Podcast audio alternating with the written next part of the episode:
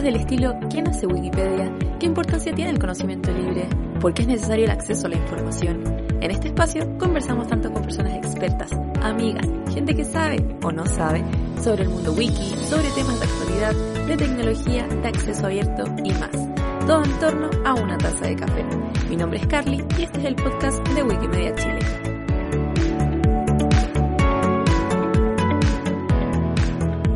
Bienvenidos, bienvenidas y bienvenidas a un nuevo episodio del Wikicafé de Wikimedia Chile. Hoy día en el marco del Día Internacional de la Propiedad Intelectual vamos a estar conversando con Michelle Bordachar de Derechos Digitales, ahí la voy a presentar, le vamos a dar la bienvenida, pero para estar conversando sobre todo lo que se ha discutido en la Convención Constitucional, sobre cómo está la propiedad intelectual en Chile y América Latina y más cosas. Entonces vamos a darle la bienvenida a Michelle Tal como yo les decía, ella es analista de políticas públicas en derechos digitales. Así que te damos la bienvenida, Michelle, ¿cómo estás? Hola, bien, muchas gracias por invitarme. No, gracias a ti por hacerte el tiempo de, estar en, este podcast. Sabemos que estás muy ocupada con todo lo que está pasando, así que qué bueno aprovechar este, este tiempo para poder conversar contigo. Quería partir primero desde la base de cómo nace Derechos Digitales y más que nada como en qué se enfocan. Derechos Digitales nació, bueno, como un proyecto de dos amigos, de Alberto Cerda y Daniel Álvarez, que, bueno, tiempo trabajaban en la Facultad de Derecho de la Universidad de Chile, y nada, se dieron cuenta que había una serie de iniciativas políticas, pero también internacionales relacionadas a materias de derechos humanos en el entorno digital, que no tenían un espacio eh, de expresión en Chile que fuera distinto al espacio académico, y por eso propusieron crear esta ONG como un espacio de activismo en materia de derechos humanos en el entorno digital y mm, que se hiciera cargo de cuestiones, no sé, como la negociación de acuerdos de libre comercio, eh, empezaron a trabajar con, con, otras instituciones internacionales que trabajan en comercio justo, el tema de protección de datos personales, propiedad intelectual, etcétera. E igual entonces como que al final un poco lo que hacen es bajar las cosas más eh, legales, por decirlo así, también más como al común de toda la gente, por decirlo así, porque es verdad que no entendemos, yo digo como persona natural y promedio, no entendemos mucho cosas jurídicas. Claro, y también sacarlo, acercarlo a la gente, pero también sacarlo como de la esfera de la academia, que muchas veces es como pensar sobre un tema, escribir sobre un tema, discutir sobre un tema, pero que no lo plantea tanto en términos de activismo, que es como, como luchar por un tema. Es distinto hablar como de qué es el comercio justo que ir y hacer las gestiones para que finalmente eh, surjan, no sé, leyes de comercio justos o ponerse a escribir un paper sobre protección de datos personales que ir y pedir, no sé, audiencia en, eh, en el Congreso para ir y plantear como cuáles son los problemas que nosotros vemos desde el punto de vista de los datos personales. O en el caso de las plataformas digitales, no es lo mismo escribir un paper sobre eh, los problemas de la regulación de las plataformas digitales que ir y exponer ante la comisión del Senado que está viendo el proyecto de ley y decir, bueno, nosotros identificamos este, este y este problema en relación con la defensa de los derechos humanos en el entorno digital. Sí, no, yo creo que son totalmente un referente y ahí después te voy a preguntar algunas cosas sobre todo lo que pasó hace poco. De hecho, ayer salió una noticia del CERVEL, ya, pero me estoy adelantando, eh, toda esta filtración de datos que hubo, así que ahí también quizás si nos queda tiempo te quería preguntar sobre eso, pero lo que nos convoca hoy día es también entender el, tema de la propiedad intelectual, ¿cierto? Entonces, no sé si nos podrías explicar cómo, qué entendemos por propiedad intelectual y por qué es tan importante para quienes usamos hoy en día las tecnologías como Internet, redes sociales, etcétera. Primero, hacer dos avisos. Uno es que sí, que en el fondo tienes toda la razón cuando dices si acercamos estos temas a la gente y ahí tenemos un newsletter donde en el fondo tratamos de explicar en simple estos temas que realmente pueden sonar como medio densos eh, para que sean accesibles a todo el mundo porque al final impactan en la vida de todas las personas.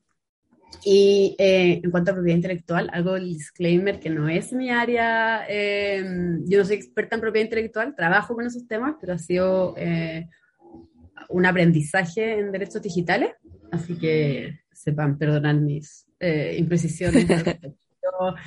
nada, la propiedad intelectual es una rama del derecho que en el fondo otorga eh, derecho eh, a los em, creadores, en el fondo protege como las obras del intelecto, esa sería como la definición más puritana, em, y en el fondo que nace como una forma de incentivar eh, la innovación, la creación, la transferencia, como la historia cuenta que alguna vez hubo un, eh, evento para que los creadores fueran a presentar sus innovaciones y em, eh, muchas personas fue un desastre y nadie quería participar porque los fondos tenían miedo que les robaran sus ideas.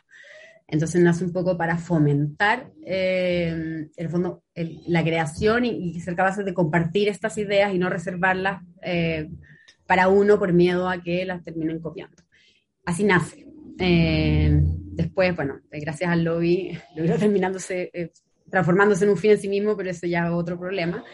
¿Y por qué importa? Porque, bueno, una, regulación al final muy estricta en materia de, de propiedad intelectual, que la propiedad intelectual es como el género y después uno tiene como las especies que son los derechos de autor y la propiedad eh, industrial por otra parte, pero eso ya, como entrar en detalles innecesarios, pero eh, al final, eh, claro, cuando la propiedad intelectual pasa a transformarse como un fin en sí mismo, que es como vamos a proteger la propiedad intelectual y las creaciones del intelecto como eh, llegamos a normativas absurdas como, no sé, en, en, Uruguay, eh, tengo entendido que es, en estricto rigor es ilegal sacarle fotos a monumentos, porque la ley no lo permite, sí, no es heavy. Cuando pasa a ser un fin en sí mismo, ahí se transforma en un problema, porque pasan casos como el de Uruguay, donde entiendo que es, ilegal sacarle fotos a un monumento.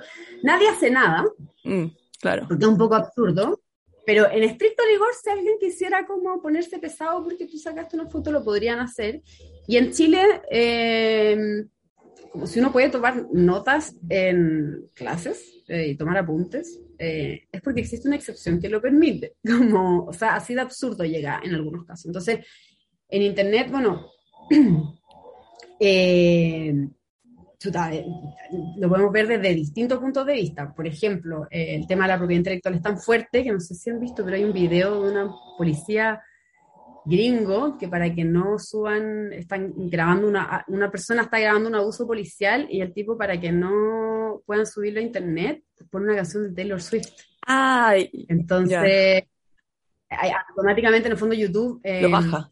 El tema de la propiedad intelectual es tan fuerte que, claro, siempre dicen como si uno quiere que, que bajen una imagen, eh, por ejemplo, no sé, difusión de imagen no consentida o qué sé yo, o hay contenido que uno no quiere que, que quede ahí en, en, la nube, es más fácil que lo bajen si uno alega propiedad intelectual que si uno alega como vulneración de, no sé, mi derecho a la intimidad.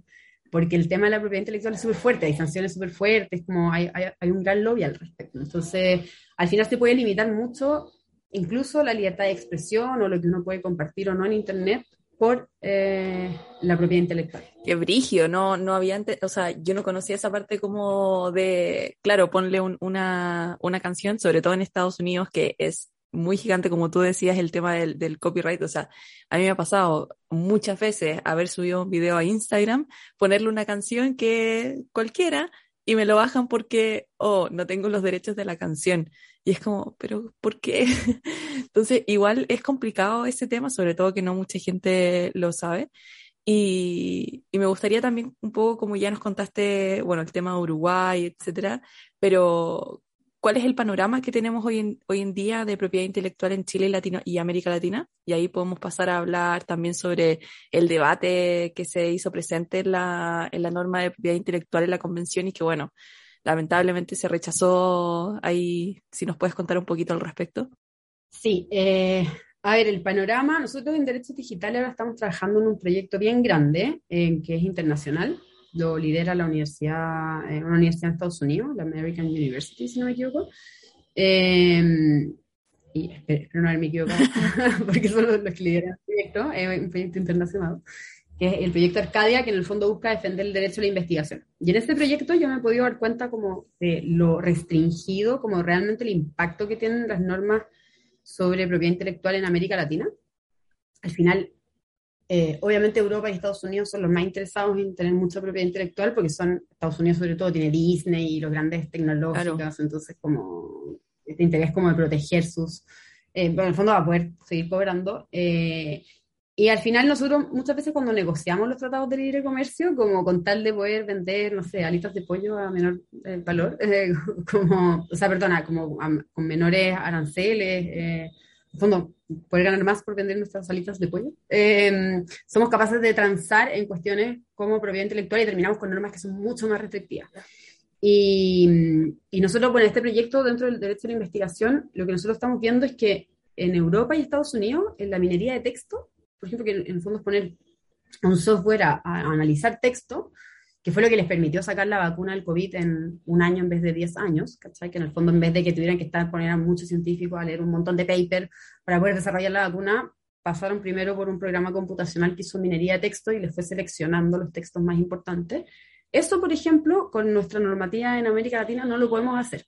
Entonces quedamos en una de, súper desventaja. O, por ejemplo, en, en, América Latina tenemos normas tan restrictivas que pasa, eh, no sé, pues, uno tiene una biblioteca de repente digital, uno la, la compra los derechos para poder eh, analizar, pero si, si detectan como una actividad como automatizada, como de minería de texto, te, te bloquean por infracción a, a, normas de propiedad intelectual. Wow. Entonces, al final, eh, impactan muchas áreas, sobre todo también, no sé, yo veo el caso de, no sé, pues becas Chile, de repente mm. nosotros pagamos con, como con nuestros impuestos becas para que la gente se vaya a estudiar un doctorado y producto de ese doctorado hacen un paper y ese paper queda eh, publicado en una revista que exige una membresía o te cobra un millón de dólares por poder acceder al paper y, y el conocimiento queda atrás de un muro. Sí, po. Entonces, eh, eh, sí, no, el tema es, es, bien. Entonces, ¿cómo estamos en la América Latina? Yo creo que en comparación a otros países, sobre todo como a Estados Unidos y, bueno, y Europa, eh, chuta, en una gran desventaja. Y al final, como que terminamos condenados a seguir siendo como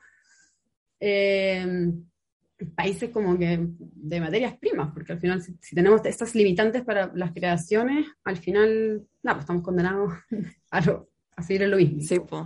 No, sí es verdad. Al final del día, igual me llama la atención eso que, no, que tú decías como de hacer esta minería de texto, como de automatizar y analizar, porque en verdad es mucha, como mucho trabajo tener que estar leyendo, de leyendo, leyendo y seleccionarlo. Obviamente si se automatiza es mucho más rápido, pero claro, ahí ya está la desventaja de que si alguien, como tú decías, en Estados Unidos puede hacerlo versus una persona en América Latina que no puede hacerlo, ya a pesar de que tengan las los mismos conocimientos, es tiempo que, que, obviamente una persona en América Latina se va a demorar muchísimo más en poder hacer lo mismo que una persona, no sé, quizá en Estados Unidos, solamente por un, una ley. Sí, no, y que además porque uno, si uno piensa en el mundo físico, uno puede ir a la biblioteca y empezar a mirar los libros y no tener que comprarlos todos hasta encontrar el libro que uno le gusta. Entonces, yo creo que los papers debería ser lo mismo, porque si uno está obligado a comprar todos los papers que eventualmente podrían llegar a servir, eh, pucha, hay un, mucho incentivo por escribir paper y al final hay mucho paper que no nos sirve en realidad y es como al final, eh, o sea, no solamente en términos de tiempo, sino también de costos, como no poder ir seleccionando qué texto me sirve, qué texto no, al final, por eso es tan, es tan importante el tema de la excepción y limitaciones y ahí uniéndolo con la otra pregunta, que era el tema de la convención, por eso lo que pasó ayer en la convención fue desastroso. Eh, todas las legislaciones eh, contemplan excepciones y limitaciones y es como la base, de hecho como la, la otra de las cosas que estamos a hacer con el proyecto Arcadia es como mostrar cómo no, no funcionaron también las excepciones y limitaciones en la pandemia. Eh, que en el fondo es como, sí, nosotros partimos de la base de que hay que proteger el, el derecho de autor y la propiedad intelectual y qué sé yo, eh, las creaciones del intelecto, pero, pero también tienen que haber excepciones y limitaciones para ciertos casos, por ejemplo, no sé si hay una emergencia o qué sé yo, para, eh, no sé, pues por ejemplo, para llevar eh, como conocimiento, no sé, pues, a, a, personas con discapacidad o para poder hacer investigación científica el, para el interés público, qué sé yo, como que hay, hay, hay excepciones que, que, necesitamos que, que apliquen. Y el tema es que el, el, el lobby que nosotros vimos en la, en la convención eh, fue brutal, sobre todo el tema de Chile Actores ahí, la SCD, eh, así fue, bueno, ustedes habrán visto a Tommy Rey ahí, eh, Sonora, no sé si era Tommy Rey sí. o Sonora Balazo, no sé, porque estaba ahí como cantando, llegaron al tío Valentín, pero además hubo mucho lobby y además piensen que ustedes que adentro hay, no sé, pues está eh, Paradit, que, que entiendo que también está relacionado con el mundo de gestión de intereses, está Achurra, que es actor, o sea, como en verdad tiene igual intereses súper comprometidos,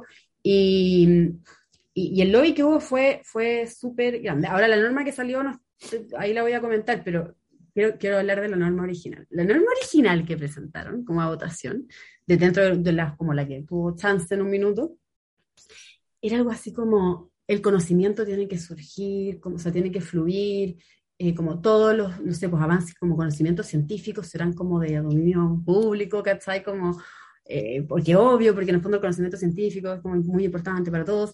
Eh, pero se protegen los derechos de autor y si eso como, ese derecho de autor además agarra como un conocimiento científico y hace como una obra, eh, como, claro, como una obra protegida por derechos de autor, entonces eso sí está protegido. Entonces era como, ay, espera un poco, tú estás diciendo que el trabajo de investigadores como científicos que trabajan durante años como para generar conocimiento científico, eso es libre. Pero si tú tomas eso y lo escribes en un libro y le pones como una trama, eso va a quedar protegido con derecho de autor.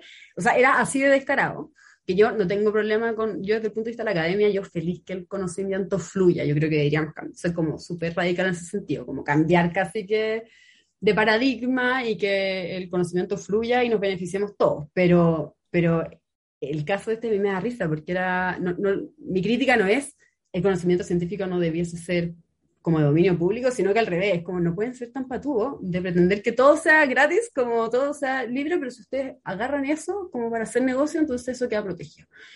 Y mm, obviamente que eso al final no pasó porque ya era demasiado descarado, pero lo que sí pasó fue que la norma que finalmente logró un consenso venía bien equilibrada, entonces, eh, la tengo, la quiero ver porque para no dar, andar cuenteando, pero eh, en fondo eran cuatro incisos, no sé si los artículos eh, de las leyes se separan en lo que se llama inciso, que vendría a ser como los parrafitos.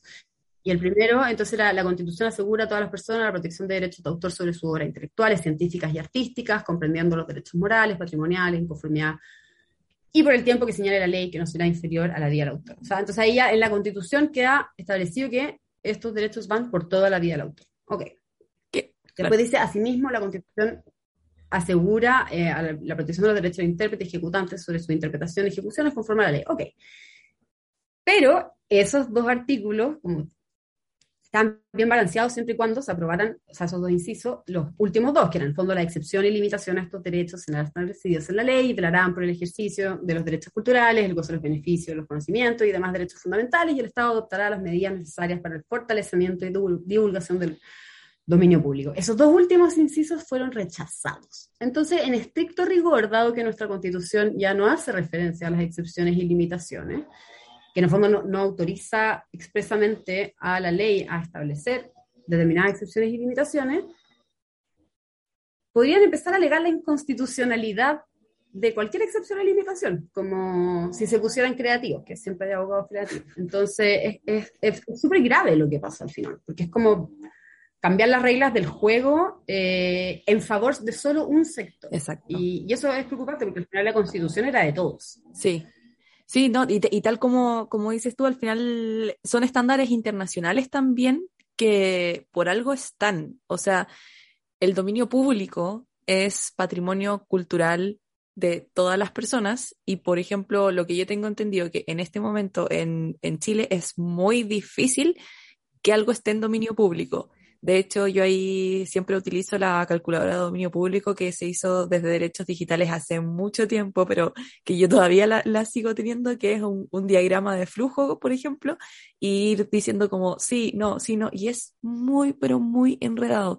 Entonces, por ejemplo, a nosotros desde Wikimedia Chile, que trabajamos también eh, como por el, el, conocimiento y el patrimonio cultural común, nos llamó la atención que, que, se rechazara, sobre todo con este lobby que tú decías, porque primero que todo, ya llevaron a Tommy Rey, pero Tommy Rey cantaba canciones que sí estaban con derecho de autor y ellos alegaban que necesitaban eh, la protección de los derechos de autor, pero entonces, ¿por qué ellos estaban cantando canciones que estaban como que al final querían que se aprobara esto para poder seguir infringiéndolo? como no sé si me explico en ese sentido. Sí, no, yo eso fue algo que al final realmente no entendí, como no sé si, si era como en fin la hipotenusa, pero no, no, realmente no lo entendí, o, si nos muestra como lo poco que entendemos sobre el tema de derechos de autor, eh, que al final es como alegar por algo que al final tampoco entendemos tanto. Eh, porque también nos pasó, por ejemplo, cuando hicimos la investigación Arcadia, que, en muchas entrevistas nos empezamos a dar cuenta que las personas no se dan cuenta que infringen derechos de autor. Es como, no, por ejemplo, nosotros como trabajamos gente de distintas universidades, nos compartimos los papers.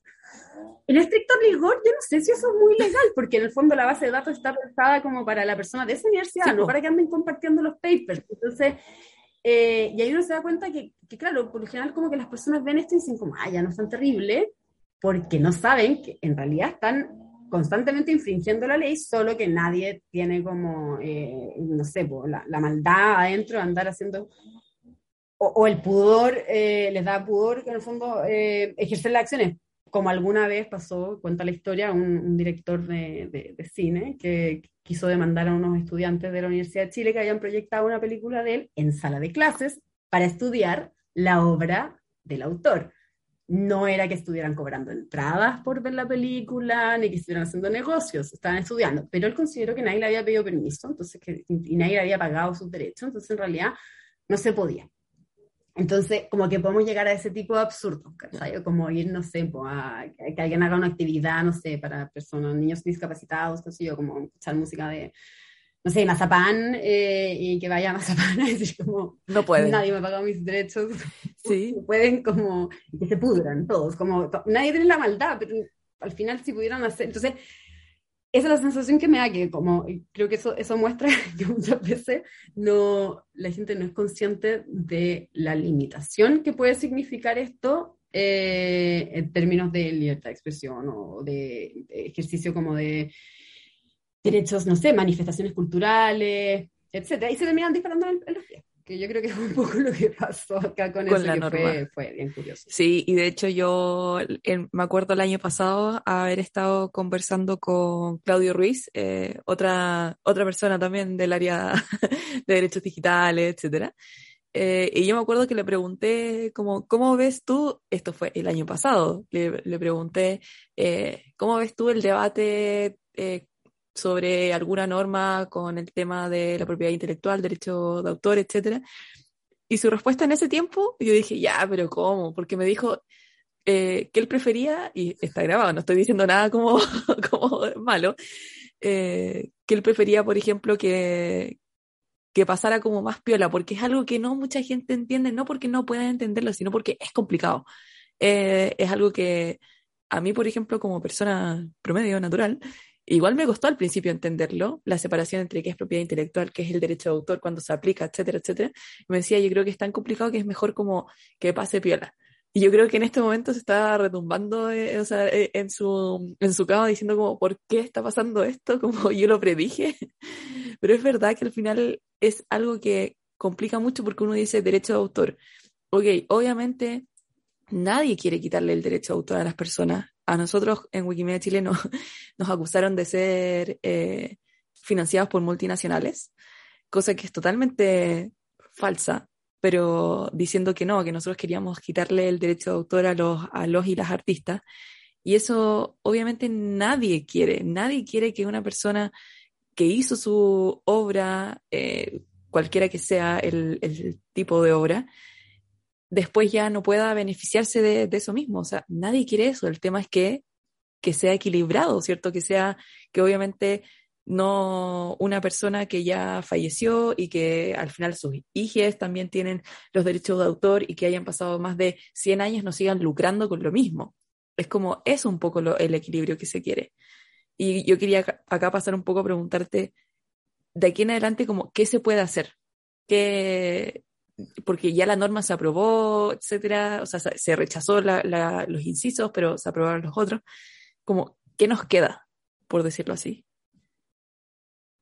Eh, a ver, con, ah, bueno, con a lo que dijiste justo antes, no solamente es como difícil de entender, sino que además es contraintuitivo. Como yo no sé si alguien en Uruguay se imagina que sacarle foto a un monumento público es ilegal, como que no, uno no sé, o uno en Chile imaginarse que si no existiera una excepción, eh, no podríamos tomar apunte en clase. ¿cachai? Como que en verdad es contraintuitivo. Y obviamente que uno entiende que las personas tienen derecho a vivir de su trabajo, y en este caso su trabajo son sus obras artísticas, o intelectuales o científicas, eh, pero, pero claro, si, si, si uno, unos contrapesos eh, necesarios, al final se termina la propiedad intelectual transformándose en un fin en sí mismo, que es como proteger la propiedad por proteger la propiedad, independiente de si eso eh, le hace mal o no a la sociedad, y al final terminamos con casos absurdos como, como que no sé, que es lo que está empezando a pasar ahora, que el Estado empieza a tomar decisiones en base a, software eh, y que después uno trata de entenderlo y entender como por qué está tomando determinada decisión para asegurarnos de que no se le esté dando el crédito a las personas porque son blancas eh, y qué sé yo, como en base a, y son hombres, eh, hombres blancos, y a las mujeres y personas de color se les está eh, discriminando. Y cuando uno quiere entender el software, dicen, ah, no, es que está protegido por propiedad intelectual, lo siento mucho. Entonces, como, como ya, como no puede pasar a ser un fin en sí mismo. Y como me desvía, se me olvidó la pregunta. como un clásico mío, me voy por la rama, uh, me voy a Júpiter. No, no, pero ¿qué, ¿qué, nos queda, por decirlo así? Ah, ¿qué se puede hacer?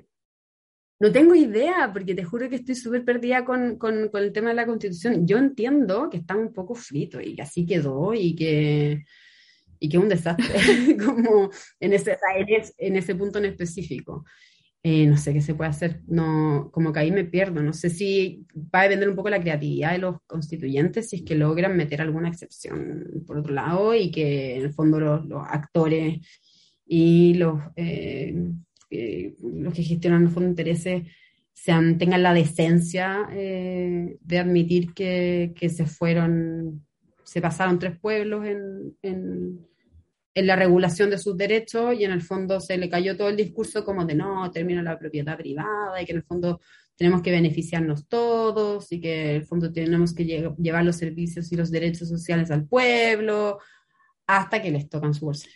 Entonces, yo creo que van a tener que tener la como ah, para que se pueda hacer algo, uno va a haber que tener creatividad por parte de los constituyentes de lograr meter alguna limitación en alguna parte, como de dejar claro que la propiedad privada, la propiedad eh, intelectual no puede ser un, o derechos de autor en este caso, no, no puede ser un fin en sí mismo, mm.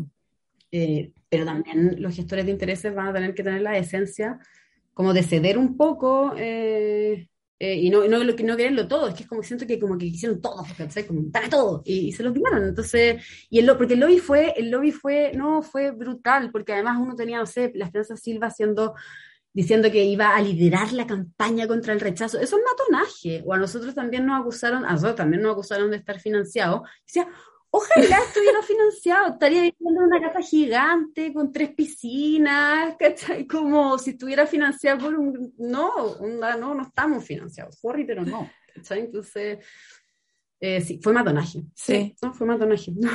No, tengo más palabras. Yo, mira, yo igual he estado siguiendo un poco el, tema de la convención y tengo esperanza ahora que las comisiones como transitorias, de armonización, etcétera, eh, como, y acá va a ser solamente como muy personal mi, lo que voy a decir, como Wikimedia Chile no, no necesariamente piensa lo mismo, pero yo le tengo fe a la, a la convención. Yo hice la campaña por apruebo y todo esto.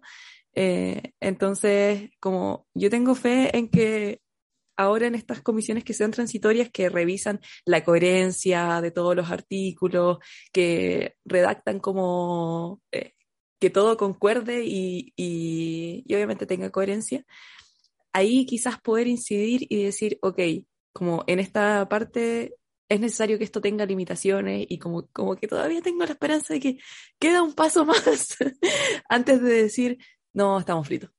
Como, no, no sé si tú también tienes esa esperanza o ya fue.